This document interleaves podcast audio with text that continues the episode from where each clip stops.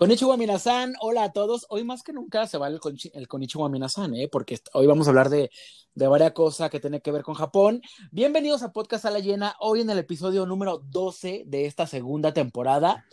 Hoy tenemos, wow, un programazo, pero bueno, antes de eso, me presento, soy Jorge Cole y ya está conmigo como en cada bonito programa, David Alejandro. ¡Hola! Hola, Baby Cole. Así es, David Alejandro SG en la Ciberred. Y este, ahorita muy contento de estar en, este, en esta doceava entrega de nuestro programa de la, segunda temporada, con una, una, información muy, muy tupida, muy múltiple, ¿no? Con mucha información de diferentes temas, pero también muy interesante, yo creo. Sí, ahí les va. Vamos a hablar hoy de lo que está sonando, lo que está todo el mundo viendo, lo más trendy.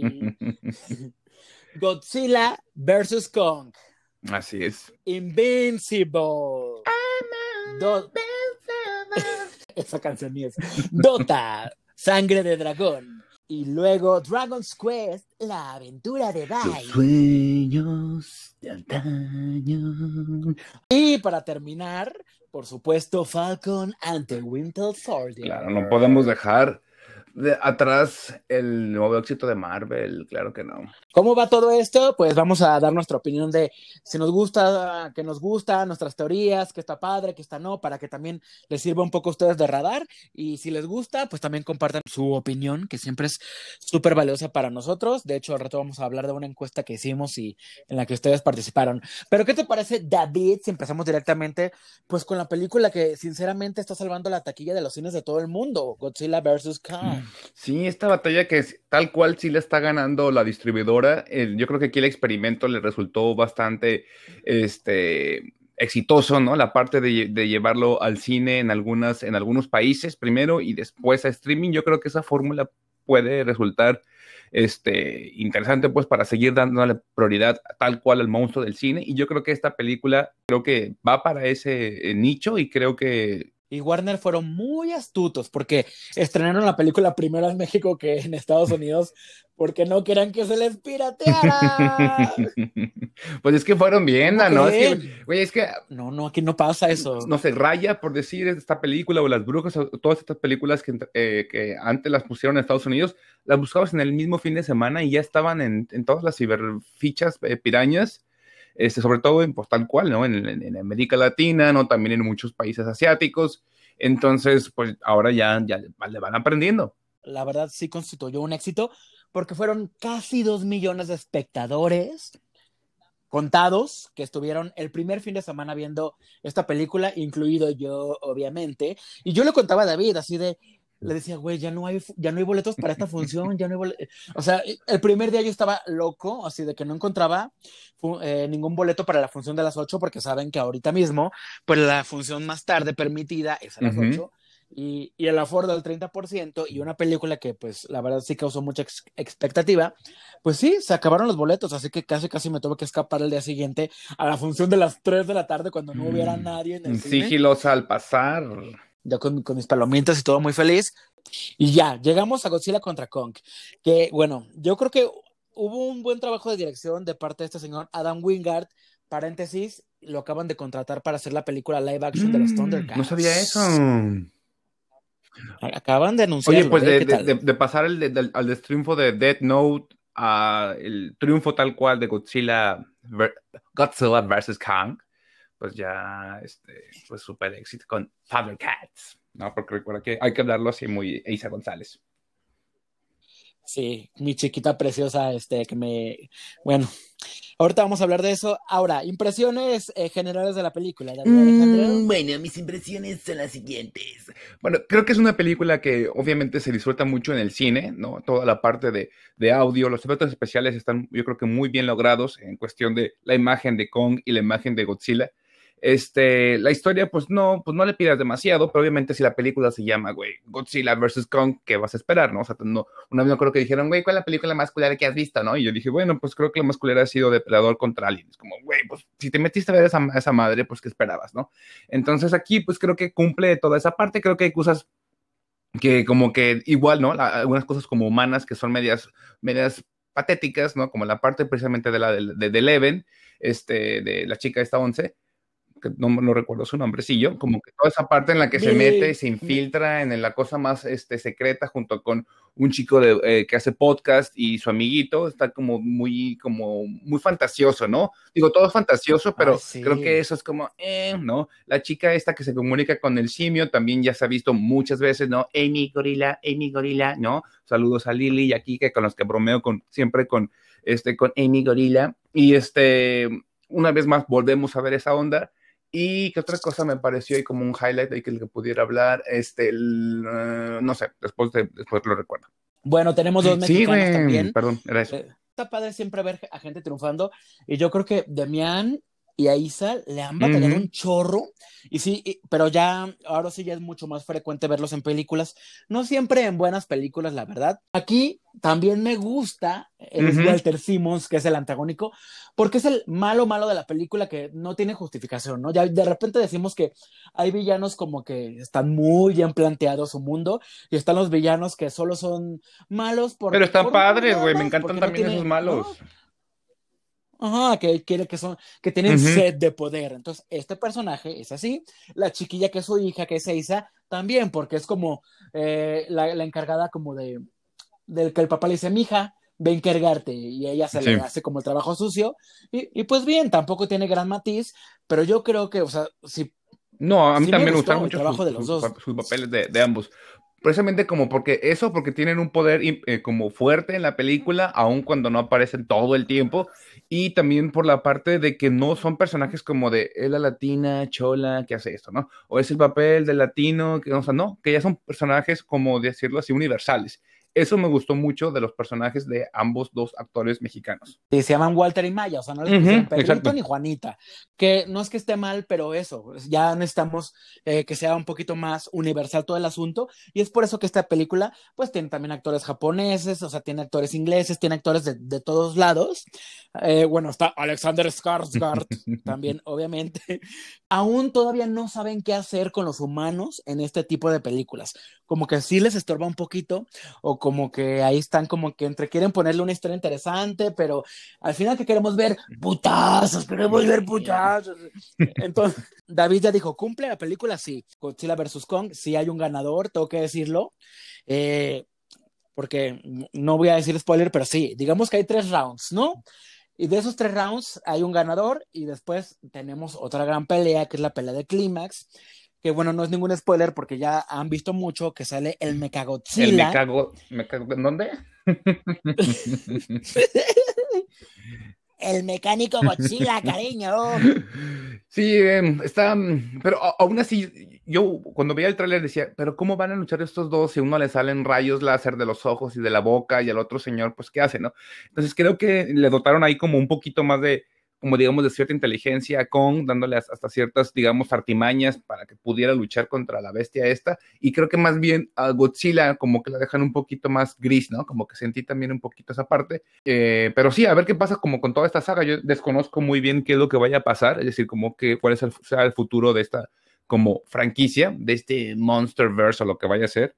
Y bueno, yo sí, hoy me preguntaba justo un seguidor en Instagram, oye, entonces tú me recomiendas que la vaya a ver al cine. Le dije, sí, 100%, porque realmente, obviamente con cuidado y con tu, con tu cubrebocas y así, pero esta es una película precisamente para, para ver en cine, porque es, es espectacular. Hay peleas, destrucción, o sea, aquí, eh, pobre Hong Kong, nos lo destruyeron casi por completo, pero al final es eso, porque estas películas sabes qué es eso, es destrucción sin sentido. Sin sentido, pero con un fin, porque también Transformers, ¿cómo no son esas películas donde destruyen medio mundo, pero después ya no te acuerdas de qué pasó porque es como, estaba tan mal ejecutado?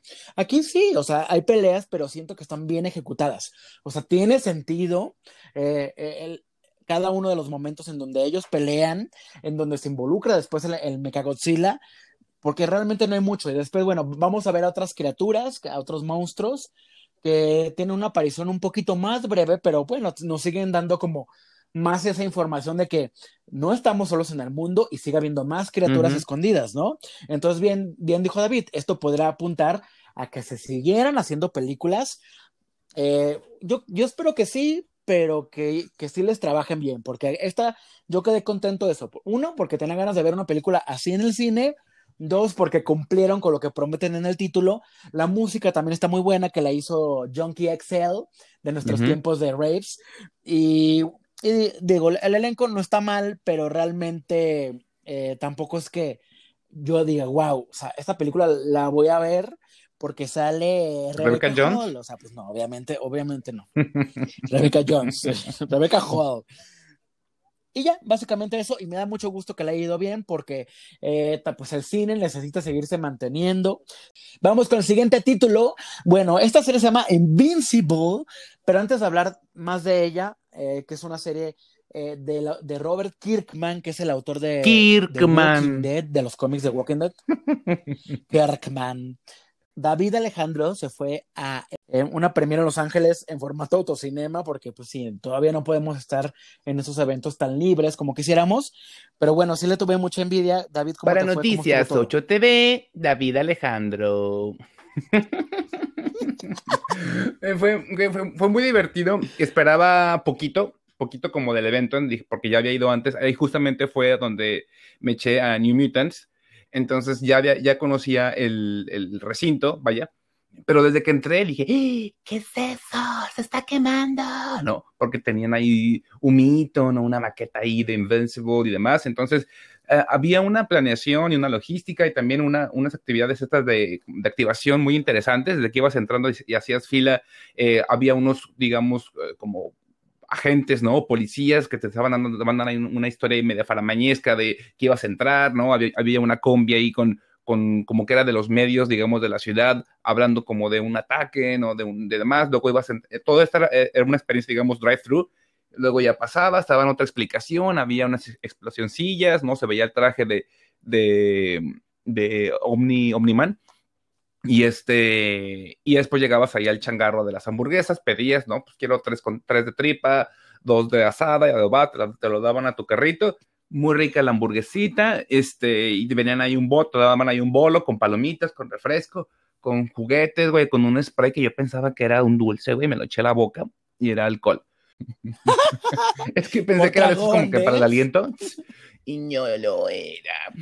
Pero bueno, ya después ya este, llegas en tu carrito muy mono, te, posicionan, este, me fui a chusquear rápidamente, a tomar fotos y demás. Me fui al bañito, güey, al bañito tenían todo acomodado, ¿no? Con, con pósters y dibujitos, o sea, tuvieron realmente un cuidado muy, muy, muy minucioso. Y, este, y luego después te proyectaron ahí en, la, en la, pantalla una, una, una junta, digamos, previa, ¿no? De, parte del cast y con, también con Robert Kirkman acerca de, pues, de ciertos, eh, digamos, como highlights que iba que de, la, de la misma serie. Entonces estuvo muy chingón.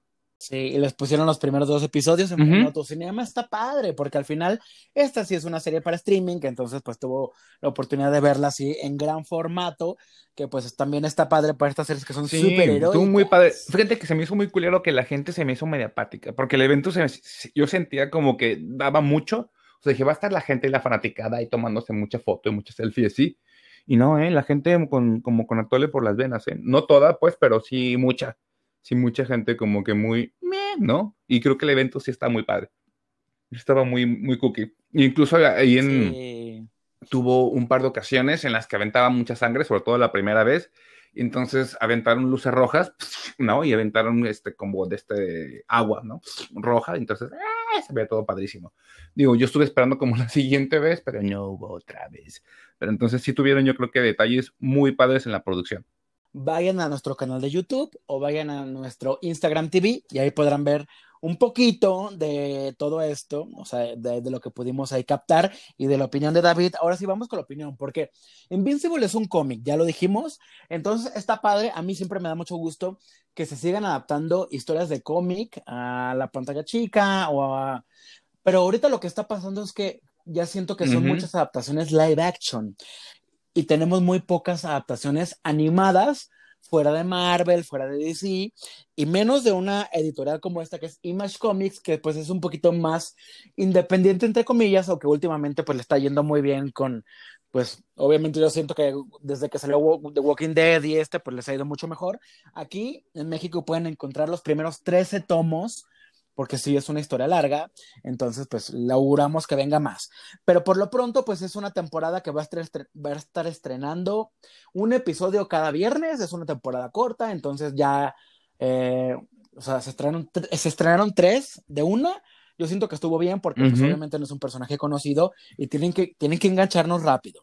Y sí es un cómic un poquito más para adultos, la historia es muy similar a, o sea, la adaptación está, eh, está muy similar a la del cómic, los personajes obviamente son los mismos, pero creo que el diseño de animación, a mí me gustó mucho, fíjate, la animación que, eh, que utilizaron que, que sí es como muy fiel al cómic y muy realista, digamos, en cuanto a los trazos humanos. Sí, está sencilla la animación, ¿no? O sea, no tiene como, a comparación de otras, eh, como digamos, adaptaciones o de otros simplemente de, otros productos, la animación es sencilla, ¿no? Está como un poquito más como eh, contenida, ¿no? Eh, como que muy básica, pues, ¿no? Pero creo que el estilo sí está como padre, nos, nos tiene como este estilo entre entre Teen Titans o ¿cómo se llama? Young Justice, una madre así, ¿no? La de DC. Este, pero con tonos ahí un poquito más como, no sé, realistas, ¿no? Que también me hace pensar, es como, ¿realmente necesitamos otra adaptación como realista? No sé, como que por un lado sí me, sí me pongo a pensar si realmente va a ser eh, como trascendente, ¿no?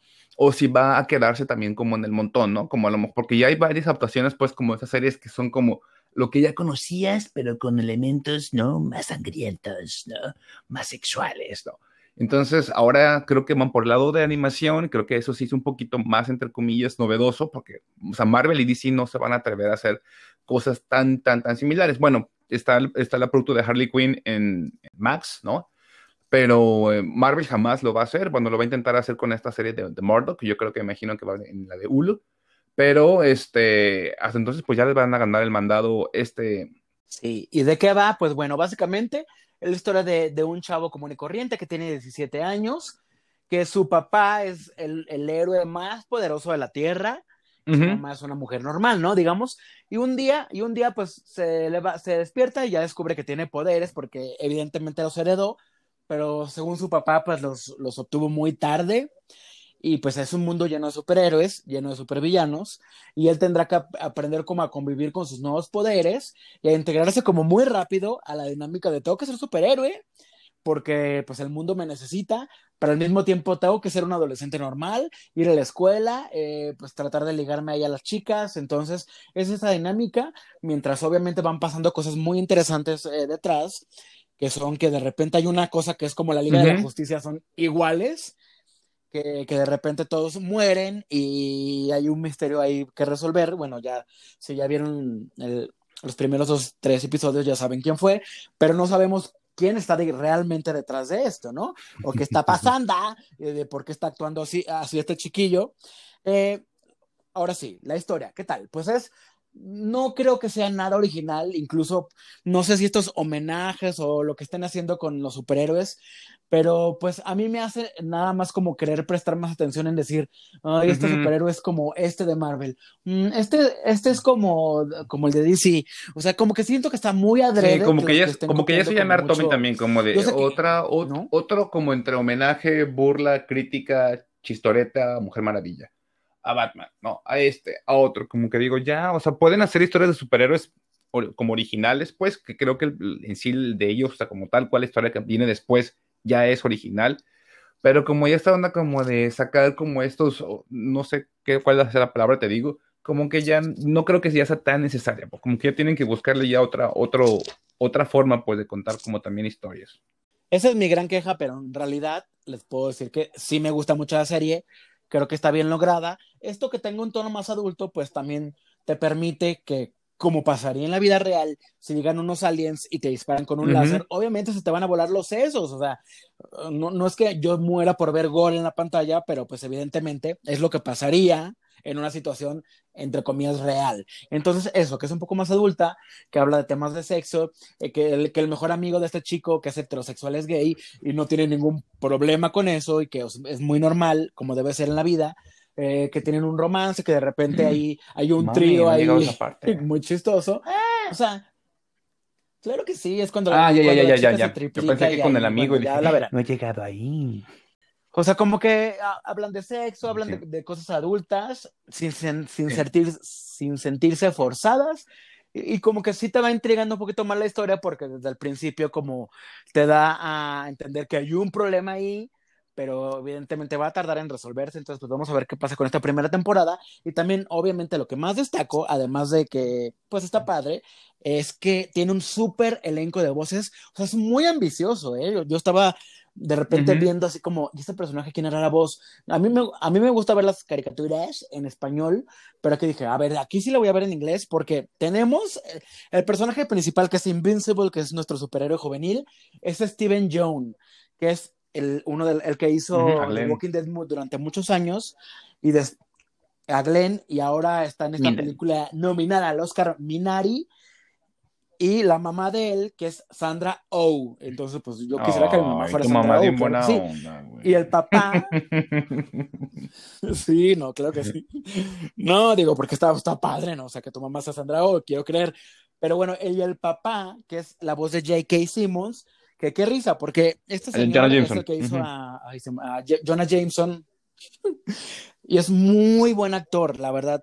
Y otras vocecitas, por ejemplo, John Hamm estuvo como un guardia de seguridad en el capítulo 1 y 2. Eh, ah, Seth Rogen, que es, es- este comediante muy conocido, es productor de la serie también, fíjate.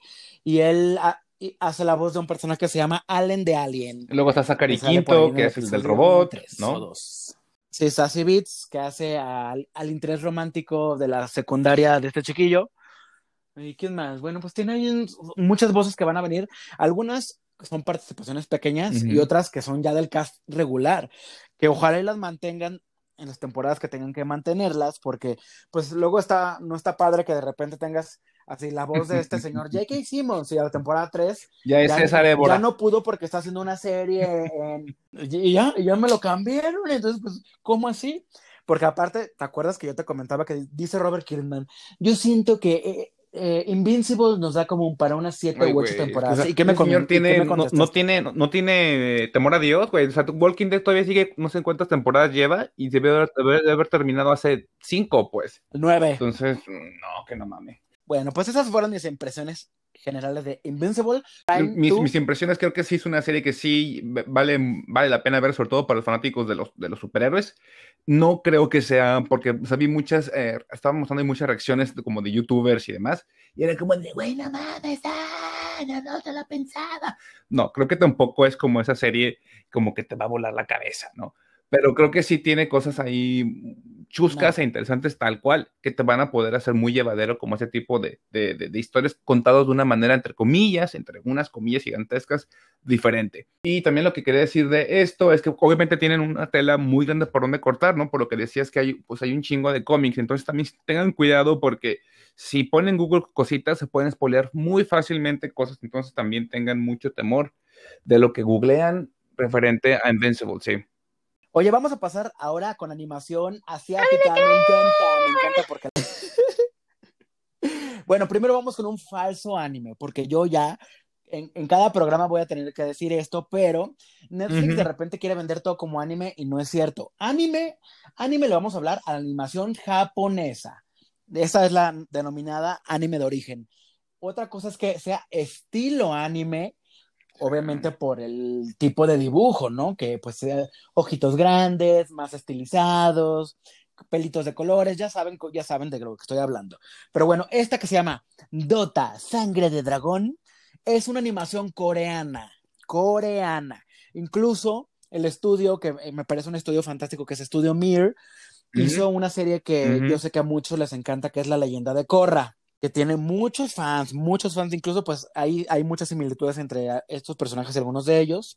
Y también hicieron Voltron para Netflix, hicieron eh, una que se llama La película de la muerte de Superman, es hecha por este estudio.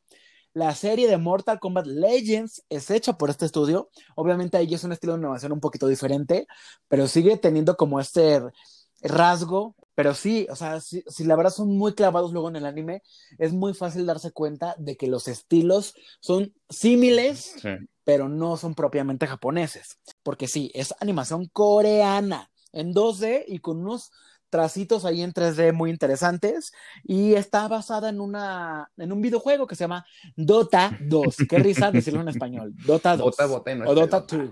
Bueno, Dota 2 es un videojuego que Ay, apenas entendí, güey, Dota en, 2. su PC, ¿eh? yo ya pero- Ay, mijo, o sea, y tu mente yo creo yo Y, es- y eso que sale el chacal de yo. encuadrado cada 20 minutos. Entendí todo el concepto. qué ansia. Bueno, Dota si 2. quieren jugar eh, Dota 2 Este es, es un videojuego que, porque ya chequé y lo puedes jugar, es gratis en tu PC, o sea, no es de que PlayStation 4 no, o 5, no, o sea, este es libre y es un juego de estrategia, ¿eh? está ¿Lo has padre jugado? y, peleando. Güey, o sea, lo, lo jugué a raíz de que vi esto para entender de la, compara- la comparativa. Obviamente es una. Te pones a picarle con tus teclas y hacen poderes y así, confunden mucho, confunden mucho mi mente, pero sí, sí tienen Sí, un, un- un arraigo muy fuerte, pues incluso de estos torneos de que cada año hace no sé qué mamarrachadas y se juntan un chingo de dinero. Incluso yo leí que habían, hubo una vez que ganaron un premio como de, de 20 millones de, no, 30 millones de dólares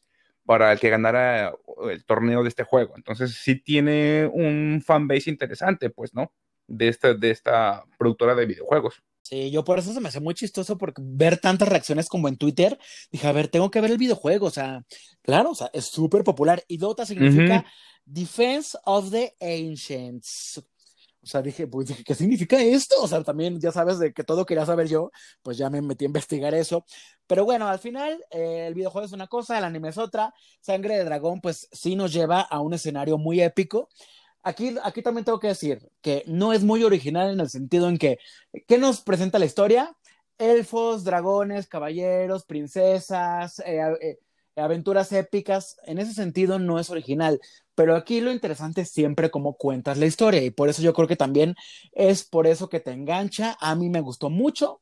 Eh, son ocho episodios de esta temporada uno que ellos le llaman libro uno, ¿no? Me atrapó desde el principio, me gustó mucho, me gusta este tema de los dragones, de las princesas y demás y que la quisieron también, al igual que la otra serie, dar un toque más adulto, porque aquí nuestro personaje principal en el primer capítulo pues ya está teniendo sexo en una taberna, está borracho, este, le ven sus nalguitas, o sea, eh, hay violencia en, to- en, en las peleas, entonces me gusta porque pues yo ya no soy un chavito de 14 años que quiere ver historias de, de colegialas sí. eh, enamoradas, entonces, o sea, sí queremos, pero de repente, sí queremos pues, pero de repente como que nos gusta ver este tipo de cosas, entonces a mí me A me atrapó. súper ¿Qué opina David. Alejandro? Pero me fue, me fue engatusando poco a poco. Eh, independientemente de si veía al, al chacal ese con ropa y sin ropa, ¿no? Y que, "Ay, a ver qué a ver, a ver qué veía después. Eh, a mí más bien como que pasó igual, ¿no? Que como que dije, otra historia de dragones, con elfos, con una búsqueda. O sea, incluso o sea, o la- entre eso y la misma fórmula que ya la vi más o menos entre Castlevania y con otro anime y otro anime, sobre todo ese tipo como de animes genéricos de tal cual de Netflix.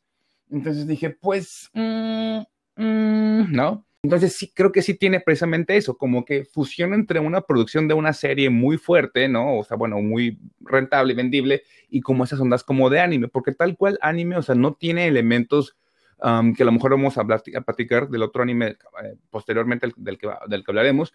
Este anime no tiene eso, no tiene alma, porque evidentemente lo que decía Cole, ¿no? No, no es tal cual un, un anime, se ve, pero es como cuando compras un tequila en Costco marca Kirkland, ¿no? O sea, no es un tequila como tal, ¿no? Es una, es una, una cosilla ahí que quiere ser, ¿no? Pero eh, la, temática creo que más bien como que te van, me fue enredando poco a poco. ¿Por qué? Porque tienes un, unas cosillas ahí de que alaban a una diosa, que fue las cosas que, que un poquito como que me enganchó. Entonces, que te, como que me gustó esa parte en la que te juegan de cómo la mente de las personas tienen como un, no sé, como un, hacia dónde van y puede que a lo mejor estén equivocados, ¿no? Entonces, como que me, me, gustó esa parte en la que lo que es bueno puede que parezca malo y lo que es malo puede que al final de cuentas vaya a ser bueno.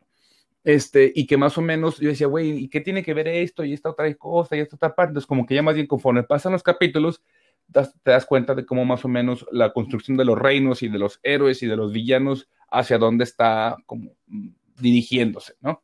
Y los dragones, hay una escena donde salen todos los dragones como ancestrales. Wow, los diseños están padrísimos porque hay un dragón que es como de tierra, uno de aire, uno de agua. Y la verdad, pues hemos visto millones de dragones en diferentes presentaciones. Y aquí me gustó, la verdad, cómo los presentan. Incluso él mismo, que es Davion, cuando se convierte. Tienen como tanto- evoluciones. tiene como dos formas, dos, dos- como dos transformaciones, como la forma que es más humanoide, que está padrísima, y ya cuando se transforma como en el dragón al 100, eh, que es un dragón rojo así hermosísimo. Wow, a mí me gustó mucho, la verdad es que el diseño de animación se me hace increíble. Creo que es de las mejores cositas que le has visto a este estudio Mir, o sea, en cuestión como de que son una animación tradicional, pero meterle los elementos en 3D, de repente como eh, las flores, estos, los lotos que, que brillan y que tienen como ahí como más movimiento, o sea, esto, esto, esto me gustó mucho. Yo sí les recomiendo, como ya me adelanté, pues les dije que sí, continuará. El último capítulo queda súper abierto a muchas posibilidades, porque también ahí hablaban en los primeros episodios de otro villano, y sí, a ese villano lo vamos a ver hasta el final, evidentemente. Entonces, pues ya, la historia Sí. va encaminada para que sigamos viendo más de ella. Téngale paciencia porque sí se va poniendo ahí más interesante. Yo no he terminado de verla, la- no, no la he terminado de ver, pero sé que es, es- dice libro 1, así que supongo que intentarán sacar 20 libros, ¿verdad?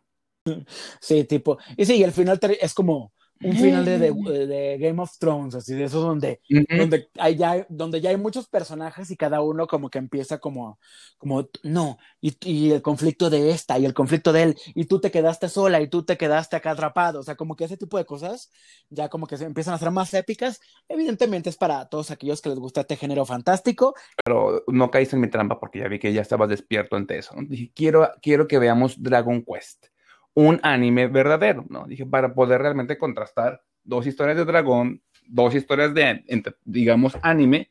Pero mira, mi, mi trampa, digamos que no me salió porque realmente tú te ves dado cuenta que no era un anime real. Dota. Sí, Dragon Quest. Oye, pues qué recuerdo nos tiene esto de nuestra infancia cuando éramos unos chiquillos. Nosotros decimos eso, pero que hay muchísima y- gente y- que más bien ubica Dragon Quest por el videojuego. ¿Sí? Es decir, no porque tengan ahorita 42 años y lo vieron de niños, sino porque más bien jugaron el videojuego ya sea en Switch, ¿no? Ya sea en otra consola, y más bien por eso lo ubican, ¿no? O incluso por lo mismo, o por lo mismo de esto de, de, de Akira Toriyama, que también tuvo ahí una inclusión en, también en los videojuegos, pero no tanto por la caricatura, pero sí muchísima gente que estuvo como loca al saber que la historia que quedó ahí con- inconclusa posiblemente va a tener una continuación y un desarrollo ahora. Sí, Dragon Quest originalmente es una serie de videojuegos. Hay muchos, creo que hay como 12 actualmente. Pero este está basado, sí, ligeramente en uno. ¿Qué pasa con esta nueva serie de Dragon Quest? Que es un reboot de la serie de anime original. Es también un- una nueva adaptación del manga y a la vez es una nueva adaptación del videojuego. Entonces, tiene muchos elementos lo- de los que se construye. Si ustedes alguna vez vieron esta serie de anime que, pues, no fue tan exitosa, sinceramente, Y entonces como que siento que entre todo ese misticismo generó que más bien como que la gente quedara, como que le siguiera mucho el paso y se convirtiera entre comillas como en una serie de culto, ¿no? Porque entre que no la veías, pero sí le veías, pero quedó inconclusa, entonces la gente quedó trincada. Sí, le- y además le pusieron las aventuras de Fly. Nunca se llamó Fly, pero lo que pasó mucho en, en esos tiempos, ya bien antiguos, que, que el- en el doblaje les cambiaron el nombre a todos los personajes. Por eso Sailor Moon se llamaba Serena, o sea, por eso las guerreras mágicas se llamaban O sea, Luciana y no creo que usted se llama Lucía, va a haber en Japón muchas niñas que se llaman Lucías tal cual. Sí, pero aparte creo que esta de, de Fly, este, no quisieron ponerle ¿No? Die, porque, pero más bien como en todo Occidente, y Occidente como refiriéndose como a Estados Unidos y demás, ¿no? Porque por la palabra Die, ¿no? Que era muerte Estados Unidos. o de morir, pues, entonces dijeron, no, no quiero que se llame, no, no queremos que se llame Die, queremos que se llame Fly, volar, ¿no? Tuvimos la oportunidad de verla, pero el anime original nunca tuvo fin, o sea, no tuvo un desenlace. Incluso Ujú. el manga se publicó también aquí en México, uy, hace muchos años por Editorial Beat. Yo, yo me acuerdo haber leído algunos tomos, nunca supe tampoco en qué acabó, Ahora sí. pero la promesa de Toei Animation ahora es, pase lo que pase, vamos a terminar con la historia como termina en el manga. Entonces, si ustedes ya leyeron y todo este, este rollo, pues quizás ya saben un poco más a dónde va encaminada, o obviamente si vieron el primer anime, Ujú. pues también se van a dar cuenta de que evidentemente es la misma historia. Yo ahora que la estaba, que la estaba retomando dije, claro, eh, sí, eh", o sea, me acordaba ya de muchas cosas que pues en mi memoria ya casi estaban en Alzheimer y que ya estaban borrándose, ¿no? Pero los diseños son súper bonitos, creo que la animación mejoró mucho. Eh, evidentemente son los, los mismos personajes Dai, Leona. maestro Van, o sea, todo, toda la pandilla, porque es una aventura y sigue estando como muy en el estilo de RPG, o sea, en, este, en, en, esta historia donde tienes un héroe obteniendo poderes, vas obteniendo armas, vas recibiendo nuevos poderes, vas enfrentando nuevos enemigos y vas subiendo de nivel, o sea, es el mismo estilo, entonces esto está muy padre porque sí, es, la hace muy épica, siento que, que, los primeros capítulos avanzan súper rápido, pero, pero se va poniendo muy interesante, ya está por salir el tercer arco, actualmente, bueno, en el momento en que estamos grabando esto, eh, van como, van 25 mm. episodios, o sea, todavía si la quieren agarrar, todavía tienen tiempo como de, de, de ponerle play a la serie, pues. O sea, todavía están a tiempo de que no vayan tan atrasados. Si es una serie como One Piece que lleva 900 episodios, pues mijo, pues ahí sí. Una disculpa porque no, no, a qué horas la voy a ver. Entonces, eh, pero a, mí me, a mí me está gustando mucho y me atrapó y yo, yo voy a seguir ahí bien clavado. Aquí en México la podemos ver en Crunchyroll, se llama tal cual Dragon Quest. La ejecución que tiene la, el, nuevo, el nuevo anime, que aunque es un reboot, tiene unos colores padrísimos, ¿no? Este, es muy rápida, pero también tiene ahí unas juntas como también igualmente de 2D con 3D, digamos como interesante, ¿no? Como tipo también como de Sailor Moon o también esta cosa de Dota, en la que mezclan los dos estilos para darte ahí una, unas perspectivas y unas ondas ahí como de entre de peleas y de colores y de uh, luces y demás como muy interesantes. Así es, pues ahí está nuestra súper recomendación Dragon Quest para todos aquellos que les guste el anime. Y bueno, vamos a cerrar este programa ahora sí con otra serie que es la serie del momento, porque evidentemente todo lo que hace Marvel llama mucho la atención y que yo sé que muchos dicen, ay, es que no es como WandaVision y están un poco tristes al respecto. Pues sí, pero yo sabía también que WandaVision iba a ser un caso muy especial y que no sé ahora si debió haber sido la primera carta de Marvel Studios para, la, para el streaming porque es una serie muy especial, porque es una serie mágica, chusca, que la quisieron hacer obviamente con un formato ahí truculento para ir envolviendo a la gente, y que esto, pues ya es Falcon and the Winter Soldier, pues ya es mucho más lineal en el sentido de que es una serie de acción, ¿no? Pero bueno, vamos a hablar eh, un poquito de ella. No, obviamente no vamos a entrar en reseña porque no tiene sentido. Ya sabemos quiénes son estos personajes derivados de los Avengers que ahora están haciendo como mancuerna con una nueva historia que apunta a que vamos a, a, tener más personajes ya del universo de Marvel, ¿eh? que, que poquito a poquito nos los van presentando, algunos eh, que nos emocionan, otros nos da un poco bla, pero tenemos el regreso del varón Simo, ¿no? Que en el capítulo 2, al final, Vimos, vimos a Daniel Brühl que va a retomar a Simo y ya como vimos en los avances, pues va a tener su típica máscara morada, que es la que siempre toda la vida ha usado en los cómics. Y viene, y viene de nuevo Sharon Carter, que a mí, fíjate que a mí se me hace muy guapa esta chica, la verdad. No puedo opinar mucho de ella porque pues no la hemos visto, en, o sea, más que los créditos ahí y sabemos que aparece, pero no sabemos exactamente cómo se va a involucrar. aquí la mancuerna de de los personajes principales me gusta. O sea, creo que las, las personalidades de los dos están súper bien definidas. Tú ya me dirás qué opinas, pero a mí Sebastian Stan, además de que me parece guapísimo, creo que sí, sí guarda muy bien todo este misterio que el, que personaje tiene, que es un personaje resentido, como solitario, y ya como que le da un poquito la oportunidad al amor, porque también se vale, ¿no? Como conocer un poquito más de, de ellos en su vida personal. Falcon, pues que ya es, es un personaje que pues está 100% casado ahí con el gobierno de Estados Unidos, que ya es como muy patriota, y que está ahí, este, pues en esta misión de descubrir qué onda con, con Flag Smasher, que también son personajes derivados del cómic. Sí hay muchas referencias hasta ahora del cómic, ¿no? Su, antecesora, este, la, la, otra serie, esta de la Bruja Escarlata, había terminado muy, muy, muy en un, en un tono muy, muy poderoso, ¿no? Entonces creo que tuvo una entrada muy fuerte, pero no sé si la ha mantenido. Es decir, no sé si, si la gente se ha enganchado como creían que se iba a enganchar. Yo creo que por un lado mucha gente, como dices, se fue dijo, no, y por otro lado, la gente dice, sí, esto es lo que yo esperaba que no me dio la otra serie. Que creo que eso va a ser lo interesante de estas series, que no, no todas tienen que ser igual y que a lo mejor unas tienen un tono, por qué no decirlo, un poquito más masculino, otras a lo mejor más fantasioso, otras a lo mejor va a tener un tono más mágico, no otro un poquito más medieval. Entonces, creo que eso me va a gustar porque entonces me da como diferentes panoramas de Marvel, que a pesar de que yo pensaba que esta serie le iba a aborrecer, esa parte sí me gustó mucho, que me daba otra entrada a decir, esto puede ser por otro lado, o puede ser algo mucho más eh, clásico, mucho más básico, lo que sea, pero no todo tiene que ser lo que ya esperabas, ¿no? Incluso con los mismos personajes que salen ahí, o sea, bueno, ya ves ahí personajes eh, que no conocías o que no escuchabas o que no decías, pero es que ¿por qué no sale el de Shield? Pues porque no sale y ya, güey, porque aquí es otro universo, aquí es otro pedo, o sea, bueno, no otro universo, pues, sino como que es el universo más bien continúa y no tiene que recurrir siempre. ¿Y por qué no sale Iron Man, no? ¿O por qué no sale esto? Pues porque simplemente hay, hay mil aventuras que se pueden explorar. Entonces, esa parte sí me está gustando, que se puede explorar otras vertientes y que no tiene que ser lo mismo. A mí no me gusta mucho la química de los dos personajes y ni siquiera su carácter de ambos dos. Se me hacen muy como que de un carácter como que de esas personas que te caen gordas a mí como que me dio esa impresión. Sobre todo Falcon, mm, este, no, no, no, no hago mucho clic con el personaje, pero nunca lo hice tampoco anteriormente en las películas. Como que se me hace un poquito antipático.